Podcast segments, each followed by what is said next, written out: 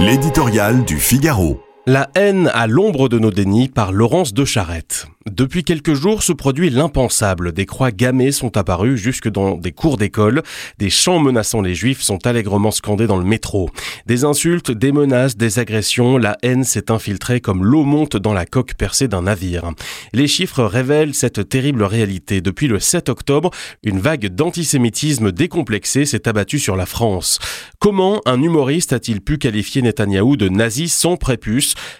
pétrifiant jusqu'aux plus ardents détracteurs, et ils sont nombreux de l'homme politique.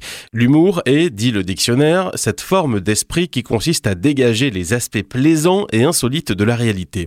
On voit immédiatement à cette lecture combien il est devenu inaccessible. La barbarie des attaques du Hamas a propulsé le tragique dans nos vies et ce tragique par son universalité nous oblige. On reste borgne si l'on ne voit dans les événements du Proche-Orient que la énième réplique d'un conflit territorial dont on pleure déjà les morts, tous les morts à venir. Avec les massacres des kibbutz en Israël ou l'apologie du djihad qui déferle sur les réseaux, se dévoile aujourd'hui la haine de ce qui fait encore l'Occident. Une vision universelle et inaliénable de l'égalité et de la dignité humaine qui s'étend jusqu'à ses adversaires.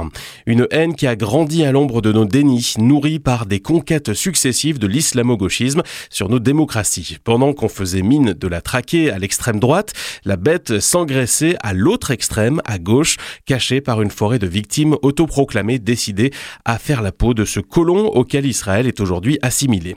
Pendant des années, l'antiracisme dévoyé à la sauce woke a jardiné le communautarisme et semé les graines de cet antisémitisme vu comme un signe de ralliement, a montré l'historien Georges Bensoussan.